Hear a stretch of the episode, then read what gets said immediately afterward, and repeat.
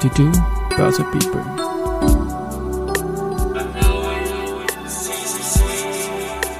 And now in season 3.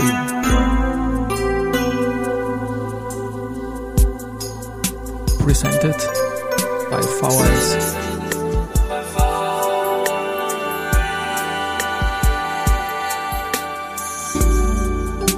Ja, herzlich willkommen wieder zur Serie 22 Börse People. Und diese Season 3 der Werdegang und Personality Folgen ist presented by VHS.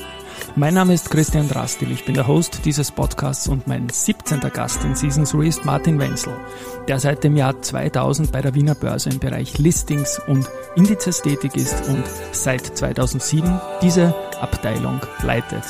Herzlich willkommen bei mir im Studio, lieber Martin. Servus. Hallo Christian, danke für die Einladung. Also ich muss schon fast lachen. Ich habe es jetzt im dritten Mal geschafft, den Vorspann zu sprechen. Und das ist jetzt eine Leistung gewesen und deswegen bin ich mal erleichtert. Gratulation. Wunderbar, gell? Schön, dass du da bist. Ich muss jetzt schon lachen bei dem Jingle, weil der so viel Shitstorm hin und wieder auch kriegt. Deswegen ist es manchmal nicht ganz so leicht, aber Lachen gehört ja irgendwie dazu.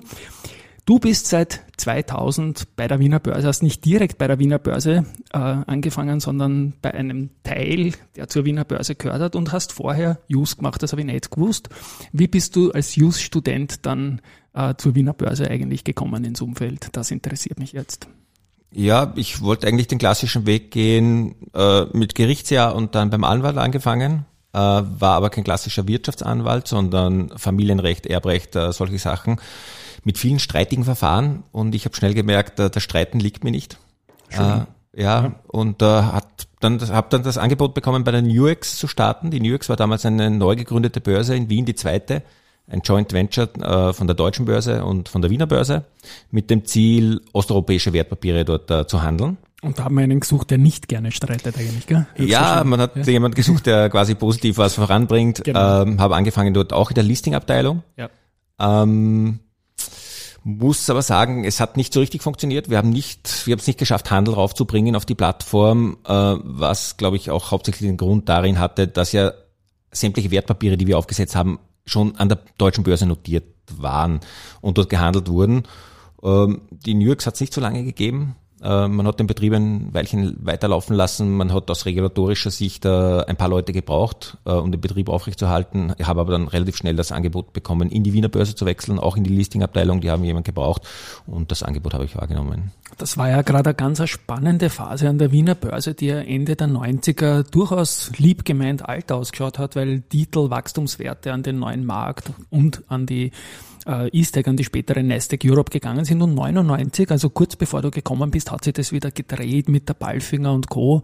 Und dann sind die Telekom kommen, die Andrets kommen. Also es war dann eine super, du bist eigentlich zu Beginn einer super Phase in die Wiener Börse gekommen, kann man sagen. Liegt vielleicht auch irgendwie an dir und an den Vibes, dass du nicht gern streitest oder so. Ja, da bin ich ja. mir nicht so sicher, dass an mir liegt. Aber es war eine spannende Zeit. Man ja. hat ja Xetra eingeführt, äh, kurz vorher. Also man hat dann voll elektronisch gehandelt. Ich kann mich auch erinnern an meine ersten Tage an der Börse äh, mit den Kollegen an der Kaffeebar, wo dann immer Gespräche geführt wurden über Volatilitätsunterbrechungen und Put und äh, ja. Calls und so weiter. Ich bin als Jurist stehst du da daneben und bist in einer anderen Welt. Ähm, habe mich aber relativ schnell eingefunden und hat immer Spaß gemacht. Jetzt habe ich da vor wenigen Tagen in meinem Kalender gesehen, 22 Jahre Telekom Austria an der Wiener Börse. Warst du da schon da im November oder? Äh, ich habe im November begonnen. Okay, ja. dann hast quasi mit dem Telekom Austria IPO begonnen. Aber als, als Wegbegleiter. Sind ne? auch nicht wegen ja. mir gekommen, glaube ich. Sind auch nicht wegen dir gekommen. Aber du warst von Anfang an in dieser Abteilung dann halt bei der Wiener Börse. Also das war ja noch die Nuex-Zeit eigentlich, ne? als die Telekom kommen ist, bei dir dann. Ja, das war noch genau. Nuex. Ja. Wir haben aber sehr eng zusammengearbeitet ja. mit äh, den Kollegen von der Wiener Börse, die ja viele Dienstleistungen erbracht haben. Für die Nuex war ja nur eine kleine Truppe. Mhm. Äh, also wir waren ja auch im selben Gebäude, wir waren in dieselben Büros. Äh, da hat es sehr viel äh, Zusammenarbeit gegeben. Und das war schon nicht mehr in der alten Wiener Börse, sondern am jetzigen Standort. In richtig, der richtig. Die, genau. die alte Wiener Börse habe ich nie kennengelernt. Genau, nur vom Vorbeilaufen, ja, weil ein Läufer bist du auch, aber das, das ist heute ein, ein, ein Börse. Podcast. Gut, wie ist dann weitergegangen bei dir? Du warst dann quasi in dieser Abteilung äh, Listing Indizes. Äh, die Wiener Börse hat dann eine gute Phase begonnen, vor allem ab 2002. Und wie ist dann mit deiner Karriere da weitergegangen? Was waren da so die, die Aufgaben in den, in den ersten äh, Jahren? Der Index hat sich da damals noch häufiger verändert als heute. Wie ist das losgegangen dann bei dir? Ja, ich war ja unter Sigi Neumüll habe ich angefangen, der heute ja. bei der äh, RB, RB ist, im ja, ECM-Team. Genau. Liebe und, Grüße an Sigi. Ja, genau, liebe Grüße. Und äh, wir haben im Listing-Bereich einiges gemacht. Wir haben die Marktsegmentierung neu gemacht mit Prime Market. Ja. Ähm, da haben wir einiges gemacht. Und auch im Indexbereich wurde ab 2000 die ganze Palette ausgebaut. Wir haben ja, äh, bevor ich gekommen bin, hat es ja schon einige Indizes auf Osteuropa gegeben, inklusive den, den russischen Indizes, den RDX und RTX. Und wir hatten einen Index auf Polen und Ungarn und Tschechien. Und äh, ab dem Jahr 2000 ist so richtig losgegangen, dass wir angefangen haben, Kroatien, Slowenien, äh, Rumänien, äh, Bulgarien, Ukraine und Kasachstan und so weiter. Das heißt, wir haben die Indexpalette in den Jahren 2000 bis 2008 auf die Größe aufgebaut, äh, die wir eigentlich heute haben. Die Abteilung heißt ja Listing und Indizes, Listings, sorry, Mehrzahl natürlich und Indizes. Und in diese Nullerjahre sind da riesige IPOs gefallen. Also Raiffeisen international, die heutige RBI, dann die Post oder die Strabag als stärkste Memories auf meiner Seite. Du bist dann zum Head dieser Abteilung geworden. Wie hast du diese riesen IPOs erlebt? Was war das auch im, im im Tagesablauf? Wie, wie lang dauert so eine Vorbereitung und wie eng ist da die Zusammenarbeit eigentlich mit den ganzen Emittenten? Wie läuft sowas ab? Wie kann man sich das vorstellen? Naja, das, der Prozess dauert Monate, äh, weil das beginnt mit dem Erstkontakt des Emittenten, äh, den wir kennenlernen und dann sind wir schon involviert oder waren wir damals stärker involviert in die äh, Prospekterstellung. Mhm. Damals war die Wiener Börse noch die prospektbilligende Behörde. Ähm, da haben wir sehr eng zusammengearbeitet mit den Anwälten. Heute ist ja anders. Heute macht die FMA die Prospektbilligung und wir sind, äh, wir, wir sind zwar im Prozess involviert, äh, schauen uns das aber nur mehr äh, peripher an. Äh, also da war wirklich äh, sehr enger Kontakt und äh, das waren ja tolle IPOs. Es war eine tolle Zeit. Vor allem die Raiffeisen war ja einer der größten Marktteilnehmer sowieso immer schon, also sicher nicht vergleichbar mit der Post, für die das, glaube ich, ein Clash of Cultures war, plötzlich gelistet zu sein. Und auch die Strabag hat ja durchaus vorher schon mit Haselsteiner immer wieder Börsegeschichte gehabt. Stichwort Bauholding und Co.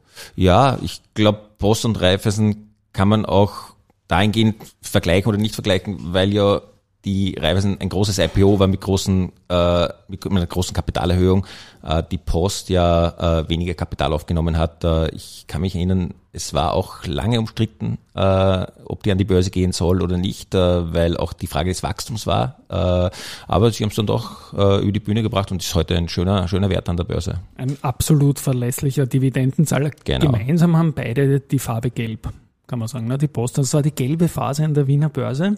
Und dann eben noch die Strabag im Jahr 2007, um nur die größeren zu nennen. Und dann ist im Jahr 2008 für die gesamte Kapitalmarktwelt und auch für Wien dieser brutale Clash gekommen, Crash, Clash, wie man es nennen will, Lehman. Ja. Wie, diese Zeit war sicher auch ein Einschnitt. Du warst da relativ jung noch in der Funktion vom Head of Listings und Indizes natürlich. Ähm, irgendwelche Memories an diese extrem shaky ersten Tage von Lehman mit Stichwort Handelsaussetzung oder was auch immer? Ja, ich kann mich erinnern, im Jahre 2008 hatten wir ein Event mit Lehman, wo es äh, wo die Märkte wieder mal runtergegangen sind, ich glaube es war im Oktober, äh, und es äh, sehr starke Gerüchte gegeben hat, dass es Short-Attacken gibt auf. Äh, wir haben dann in einer sehr schnellen Aktion eine Änderung der Handelsregeln beschlossen, dahingehend, dass die Wiener Börse äh, die Kompetenz hat, den Handel auszusetzen, wenn es äh, starke Kursentwicklungen gibt. Äh, wir haben das quasi über Nacht geschrieben, äh, sind in der Früh dann zur Finanzmarktaufsicht gefahren, haben unsere Regeln genehmigen lassen, das müssen wir, und haben dann tatsächlich äh, den Handel ausgesetzt in allen Werten. Äh, wir haben quasi die, die Börse zugesperrt und während ringsherum die Indizes runtergegangen sind, äh, ist der ATX herrlich stabil geblieben, sage ich immer. Na, natürlich, weil es war ja kein Handel möglich. Ähm, es war aber im Nachhinein nicht die beste Entscheidung. Wir haben damals äh, böse Anrufe bekommen von Händlern, von Investoren, die natürlich äh, sich äh, beklagt haben, dass an der Wiener Börse nicht zu handeln ist. Weil ich sage immer am Ende des Tages, was will der Investor, was will der Händler, wenn die Märkte runtergehen, er will sich von seiner Position trennen. Und äh, die Aufgabe der Wiener Börse ist, äh, das zu ermöglichen und äh, deswegen den Handel offen zu lassen. Und der Absturz ist uns ja nicht erspart geblieben, sondern dann umso heftiger gekommen und hat die ganzen Zukunftsvorsorgeprodukte eigentlich rausgehauen eigentlich auch, oder? Weil sie sich nicht gut hatchen konnten, auch durch diese Gemengelage vielleicht, oder? Ja, der Absturz, der trifft alle Märkte und da ist die Wiener Börse ja, nicht isoliert zu betrachten. Wir haben ja an demselben Tag den Handel wieder aufgedreht, ja. äh, dann äh, relativ rasch und natürlich ist der ATX runtergegangen, äh, parallel zu den anderen Märkten durchtauchen kannst du so eine Phase nicht, indem du den Handel aussetzt. Also und ich sage auch immer, die Aufgabe der Börse ist ja nicht, den Handel irgendwie zu beruhigen, weil es äh, hohe Volatilitäten gibt, sondern die Hauptaufgabe der Wiener oder jeder Börse ist, äh, den Handel zu ermöglichen äh, und damit äh, den Handel offen zu lassen in jeder Marktphase. Und das wären wohl die Learnings aus 2018, dass man danach immer ganz, ganz, ganz mit starker Stimme und sicherem Wort, also angeführt von deinem CEO, von Christoph Boschan, sagt, nein, wir handeln, wir unterbrechen nicht, wenn einmal Covid crasht oder sonst irgendetwas. Ne? Nein, das kannst ja. du nur tun im Gleichklang mit anderen europäischen Börsen oder mit allen Börsen weltweit, dann funktioniert's, dann ist es okay, aber isoliert als Marktplatz äh, kannst du das nicht machen. Wir wissen ja, ähm, die äh, österreichischen Aktien werden ja nicht nur an der Wiener Börse gehandelt. Es gibt sehr viele Plattformen äh, in Europa oder weltweit, wo österreichische Aktien gehandelt werden können. Und die Orderströme sind da relativ leicht umzulenken. Lehman hat dann in der Folge auch noch zwei andere Dinge natürlich bewirkt. Eine Pipeline, die es vielleicht gegeben hat zum Thema IPOs, ist gleich Listings, die war mal weg, auch nicht nur in Wien, sondern weltweit. Und die Handelsumsätze haben deutlich abgenommen, auch weltweit. Das war jetzt kein Wiener Phänomen. Es war mal wirklich, man musste die Wunden lecken oder sonst irgendetwas. Diese Phase dann, nachdem der erste Lehman Crash verdaut war, wie schwierig war es da eigentlich, sich wieder zu fangen oder ist es einem da einem Infrastrukturanbieter da leichter gefallen als den ganzen Intermediären, die Handelsbücher haben? Wie groß war der Schock in der Wiener Börse selbst 2008? Na, grundsätzlich muss man immer sagen, dass Krisen ja für eine Börse höhere Umsätze bedeuten in, in einem ersten Anlauf. Ja, das sieht man bei Lehman, das sieht man bei Covid, das sieht man äh, bei der Ukraine-Krise, die man hat. Ja. Ähm, wir haben durchschnittliche Monatsumsätze von 6 Milliarden Euro in Aktien und in den ersten Monaten dieser Krise haben wir teilweise den doppelten Handelsumsatz. Uh, und nachdem das ja für die Börsen die Hauptertragsquelle ist, die Handelsumsätze, ist das ja uh, grundsätzlich mal positiv. Uh, äh, und dann gehen sie oft auf das normale Niveau wieder zurück oder sogar ein bisschen runter. Ähm, aber was du machen musst als Handelsplatz ist, du musst den Markt gestalten, dahingehend, äh, dass die Handelsregeln äh, passen, dass die Fees passen, vor allem, dass die Quotierung passen von den Market Makern, dass die Spreads bei dir am attraktivsten sind und dann kommen auch die Umsätze wieder zurück. Ich möchte jetzt dann diese erste Phase, die Nullerjahre, schon fast abhaken. Was du mir im Vorgespräch noch gesagt hast, ist ein spannendes Stichwort. Du hattest in deinen frühen Jahren bei der Wiener Börse öfters mit der Fese zu tun. Eine gute Gelegenheit, mal die Fese kurz zu erklären, wer das ist und was du da zu tun hattest mit denen. Ja, die FESE ist äh, die Federation of European Stock Exchanges. Ja. Das ist die Vereinigung der europäischen Börsen. Äh, Ex-London, äh, mhm. die waren früher auch noch dabei vor Brexit, aber sind dann ausgetreten. Und die FESE ist äh, eine Lobbying-Organisation, äh, die in Brüssel sitzt äh, und äh, darauf achtet, dass die Regeln, die dort gemacht werden, äh, für die Börsen nicht zu negativ sind. Ähm, ich habe im Jahr 2000 angefangen, äh, damals hat die FESE den Lamfalussy-Prozess äh, initiiert. Mhm. Die wollte quasi Europa zum besten Kapitalmarkt der Welt machen äh, in Konkurrenz zu Amerika und Asien und hat sich damals eine Unmenge von Maßnahmen einfallen lassen, die äh, bis 2005 äh, kreiert wurden und dann umgesetzt in weiterem, weiterem Lauf. Und das, das sind schon gute Sachen dabei gewesen, wie äh, die Prospektverordnung, wo du quasi als Emittent mit einem einheitlichen Prospektschema in ganz Europa äh, Aktien anbieten kannst. Aber es gibt natürlich auch Auswüchse wie die MIFID und die Benchmark-Verordnung, die auf die ganze Industrie drücken, äh, mit Kosten verbunden sind, mit Aufwand. Äh, also äh, Aufgabe der FESE ist zu schauen, erstens die, die Mitglieder zu informieren, was kommt da auf uns zu, äh, und zweitens dann in eine Richtung zu lenken, die für uns möglichst wenig äh, Bürden hat. Nicht nur für uns, auch für den ganzen, Kap also nicht nur für Börsen, auch für den ganzen Kapitalmarkt. Ja.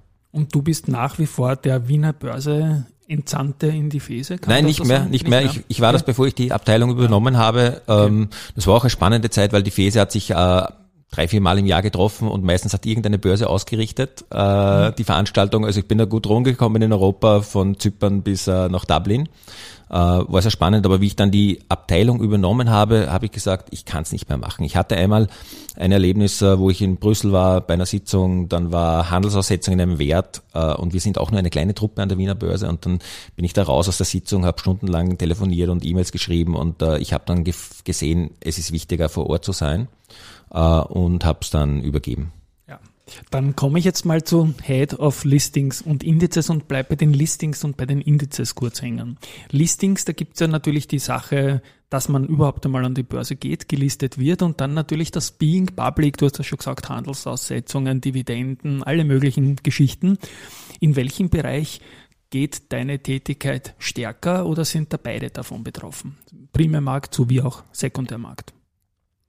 Ja, eigentlich beides. Äh, jetzt könnte man natürlich sagen, wir hatten oder haben nicht so viele IPOs in den letzten Jahren, ähm, aber wir haben einerseits äh, doch einige Listings immer wieder im, im MTF, mhm. äh, Direct Market oder Direct Market Plus. Da haben wir jedes Jahr so fünf bis zehn Emittenten, die neu dazukommen. Auch da nutze ich die Chance für die kurze Erklärung des äh, Vienna MTF. Was, was heißt MTF und wo ist die Abgrenzung zur Börse bitte? Ja, der MTF ist die Abkürzung für Multilateral Trading Facility, multilaterales Handelssystem auf Deutsch. Bin ich froh, dass du das sagen musst. Ich habe mich jetzt sicher Ja, ich habe es ja nicht ganz rausgebracht. Jetzt sicher verhaspelt total. Ja. Ähm, und der Gegensatz zum geregelten Markt, also die EU, die MIFID kennt ja diese beiden äh, Märkte, ist, ähm, dass im geregelten Markt, wo jetzt eine OMV, eine Telekom äh, listen, ähm, die EU die Regeln vorgibt. Und äh, das sind vor allem Transparenzregeln, also Prospekt, Halbjahresfinanzbericht, äh, Ganzjahresfinanzbericht, äh, Beteiligungsmeldungen nach IFRS bilanzieren. Also da gibt's den ganzen Wust an, an Regularien. Der MTF ist ein Segment, wo die Börsen selbst sich die Regeln können, geben können, äh, was wir durch unsere AGBs machen. Äh, die Zugangsvoraussetzungen sind dann äh, um einiges leichter. Du brauchst zum Beispiel keinen Prospekt und auch die Publizitätsvorschriften sind um einiges einfacher. Beispielsweise, du brauchst nicht nach IFS bilanzieren, was für das Unternehmen eine große Erleichterung ist. Mhm. Also so viel zum Thema Vienna MTF. Also du bist sowohl für Listings primär als auch am Sekundärmarkt und da gibt es ja auch extrem viele Dinge zu tun im Tagesgeschäft, oder? Nehme ich an. Bei Dividendenabschlägen, bei irgendwelchen Kapitalberichtigungen oder sonstigen Dingen? Ja, das sind die die, die Orga-Sachen, die wir heute ja. haben, wenn es eine Kapitalerhöhung gibt oder ein Split und so weiter. Äh, wir haben da einiges zu tun im Global Market Segment. Ja. Äh, das ist ein Segment, wo wir auf Initiative von Christoph wieder vor einigen Jahren angefangen haben, mehr als mehr als 750 äh, internationale Blue Chips aufzusetzen. Also eine Tesla, eine Amazon, die kann man jetzt alle handeln in Wien.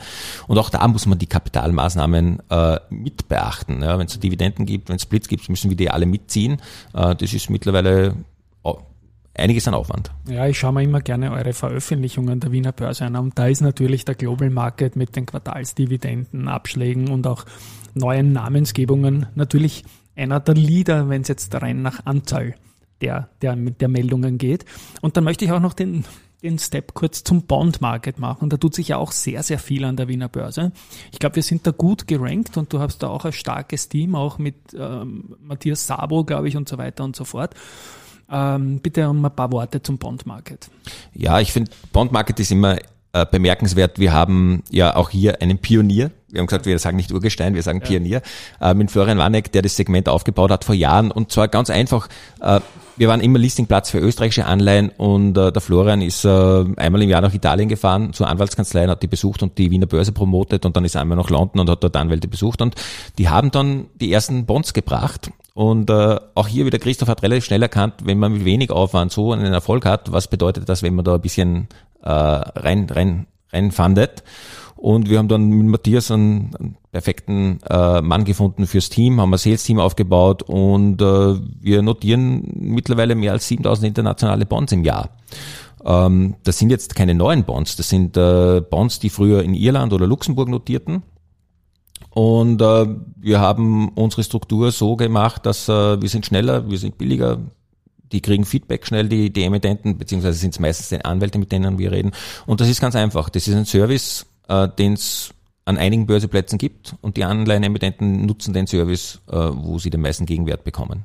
Also da kann man durchaus irgendwie auch von Digitalisierung sprechen, nämlich an, das werden ziemlich automatisierte Prozesse sein, wo die Wiener Börse offenbar kompetitiv anbieten kann in Qualität und Preis, wenn ich es richtig verstehe. Natürlich, weil ja. sonst bringst du 7000 äh, Anleihen gar nicht auf, auf System äh, mit äh, der ganzen Organisation. Äh, da sind wir sehr gut automatisiert. Äh, und das Wichtigste ist, und ich sag's nochmal, die Schnelligkeit ist äh, da ein Thema für die Emittenten. Die wollen äh, die, die Anleihen schnell auf der, auf der Plattform haben äh, und das leisten wir. Wunderbar. Dann komme ich zum Bereich Indizes. Da kennen wir, da bleiben wir vielleicht mal bei den großen österreichischen Indizes, beim ATX zum Beispiel.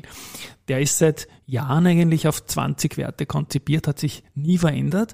Es hat immer viele Änderungen gegeben, zuletzt eher weniger Änderungen, war er sehr stabil. Bis auf jetzt im November hat es ganz aktuell eine Änderung gegeben äh, mit der SIMO und der Strabag. Da bitte ich dann um ein paar Worte dazu, aber auch da um ein bisschen, wie oft Trifft man sich mit dem Komitee virtuell oder in, in, in physischer Form und, und wie ist das Ganze angelegt mit den österreichischen ATX zum Beispiel? Ja, äh, auch hier ganz interessant finde ich, weil sehr viel von der Europäischen Union gekommen ist. Ähm, die hat da vor Jahren eingegriffen in die Indexberechnung wegen Libor und Euribor-Skandal. Die haben gesagt, das ist so ähnlich wie ein Index.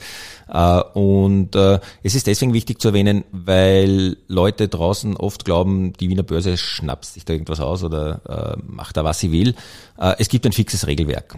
Und während ein Index in den ATX reinkommt oder rauskommt, das kann jeder mitbeobachten, weil wir ja die Beobachtungsliste veröffentlichen. Da steht schon quasi drei Wochen vorher drauf, wer kommt rein, wer kommt raus. Und kann jeder nachvollziehen. Es gibt ganz wenige Sachen, wo das Indexkomitee selbst noch entscheiden darf. Ähm, und äh, eins davon ist äh, bei Übernahmen. Die kann man nicht so leicht regeln, weil jede Übernahme läuft ein bisschen anders. Man weiß nicht, wie hoch ist die Annahmequote, was bedeutet das für einen Index. Und äh, im Fall der SIMO, wo es ja ein Übernahmeangebot der CPI äh, gibt, äh, hat man gesehen, der Streubesitz wird weniger durch die Meldungen, die ja in den Markt kommen. Äh, und das Indexkomitee, das sich normalerweise viermal jährlich trifft, zweimal jährlich wird ausgetauscht im März und September, äh, hat also nicht das normale Indexkomitee hat getagt, sondern auf Anregung von Marktteilnehmern haben wir einen ATX-Eilausschuss einberufen äh, vor eineinhalb Wochen. Mhm. Äh, und die haben dann entschieden, äh, dass die SIMO beobachtet wird und wenn es Meldungen gibt über weitere Streubesitzverkleinerungen, dann ist die SIMO innerhalb von zwei Tagen rauszunehmen. Diese Entscheidung wird auch veröffentlicht natürlich, äh, damit äh, der Markt draußen das weiß. Und äh, was wir gestern bekommen haben, ist eine Meldung der CPI, dass sie jetzt auf 88 Prozent ist. Mhm. Äh, das heißt, es hat eine weitere Verkleinerung des Streubesitzes gegeben und damit nehmen wir die SIMO aus dem Index raus äh, in zwei Tagen. Und äh, nach Regelwerk, auch hier wieder strikt nach Regelwerk, ist, äh, wenn der Index auf 19 Werte geht, geht, dann ist der nächste aufzunehmen und der nächste ist die Strabag. Wunderbar. Ja. Ich muss jetzt dazu sagen, wir nehmen die Folge am, am 22. am Abend auf und senden am 30. Deswegen auch das gestern auch noch einordnen natürlich. Es ist eine Entscheidung, die erwartet wurde, dass die SIMO irgendwann den Index verlassen wird und, und ja.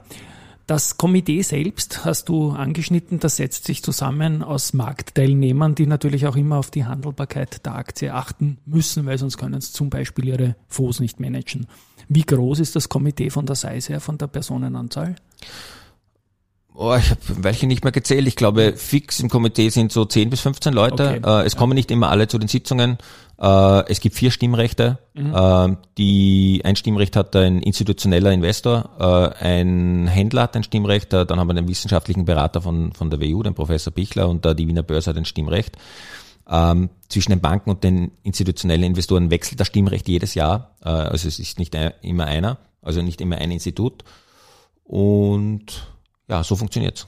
Also großen Respekt von meiner Seite. Ich schaue mir das immer an, die ganzen Beobachtungslisten und so.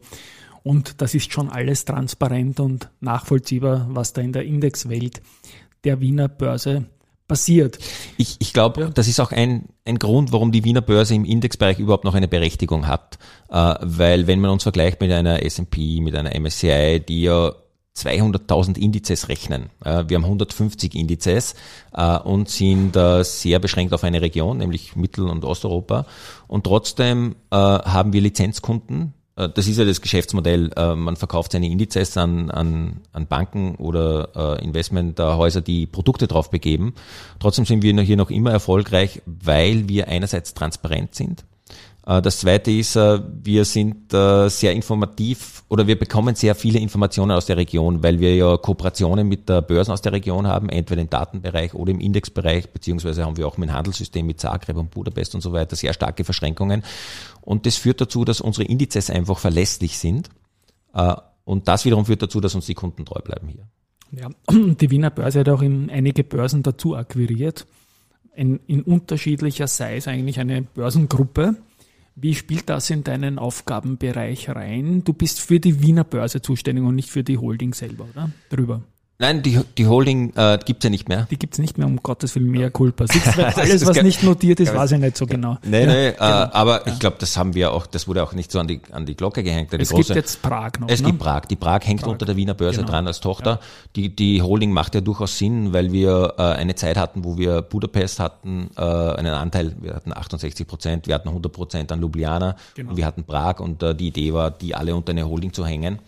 Äh, wir haben Lub, äh, Ljubljana und Prag wieder verkauft und haben die Strategie geändert, äh, dass wir äh, denen quasi IT-Dienstleistungen anbieten. Ja. Das, äh, die verwenden das Ketra-Handelssystem der deutschen Börse, weil wir ihnen äh, ähm, angeboten haben äh, und wir betreiben, wir betreiben nicht das System, äh, wir betreiben das System für sie und wir betreiben auch äh, oder servicieren sie bei einer Reihe vieler Datenbanken und IT-Systeme. Also und das tut ja, glaube ich, bei mehreren Börseplätzen, auch durchaus exotischeren, wo das, die Expertise, das Know-how der, der Wiener Börse dann auch exportiert wird. Ich finde das eine gute Sache. Das mit der CISEC, wie gesagt, das wusste ich gar nicht, aber, aber vollkommen egal. Ähm, abschließend habe ich wie immer die Frage, Werdegang, Karriere. Du bist ein Treuer, du bist zur Newex dann zur Wiener Börse gekommen, dort geblieben. Es taugt dir, ich schätze das sehr. Ähm, was rätst du jungen Leuten, die im Kapitalmarktumfeld andocken wollen, einen Job suchen? Wie, wie geht man das am besten an, wenn man im Kapitalmarktumfeld einen Job sucht? Muss man das studiert haben oder geht's auch anders? Was rätst du, wenn dich einer fragt, du bist schon ewig bei der Wiener Börse, wie soll ich machen? Also ich kann sprechen für die Wiener Börse, nicht für den ganzen Kapitalmarkt Gerne. vielleicht, weil, aber bei uns findest du äh, einerseits die klassischen Jobs, die man von der Uni dann nimmt, Marketing, Legal, ja, aber es gibt sehr spezielle Aufgaben wie Indexberechnung, äh, Marktsteuerung, auch Listing, die lernst du nirgendwo, die lernst du eigentlich on the job.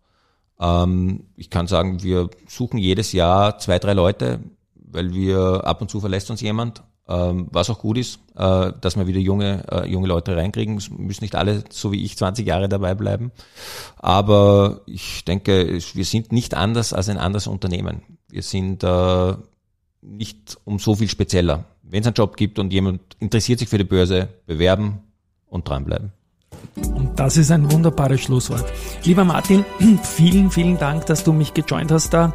Ein tolles Gespräch, wo ich auch wieder sehr, sehr viel gelernt habe. Zum Beispiel Fese hätte ich jetzt nicht abkürzen können und so weiter und so fort. Wir machen auch noch einen Plauderlauf in den nächsten Tagen. Das ist sich heute nicht ausgegangen. Ich freue mich drauf. 251er der Wiener Börse. Und wenn ich jetzt richtig rechne, bist du circa, ja, acht bis neun, na zehn Prozent der Zeit bist fast vorbei. Neun Prozent, wenn man es genau nimmt. Und eine schöne Wegbegleitergeschichte auch.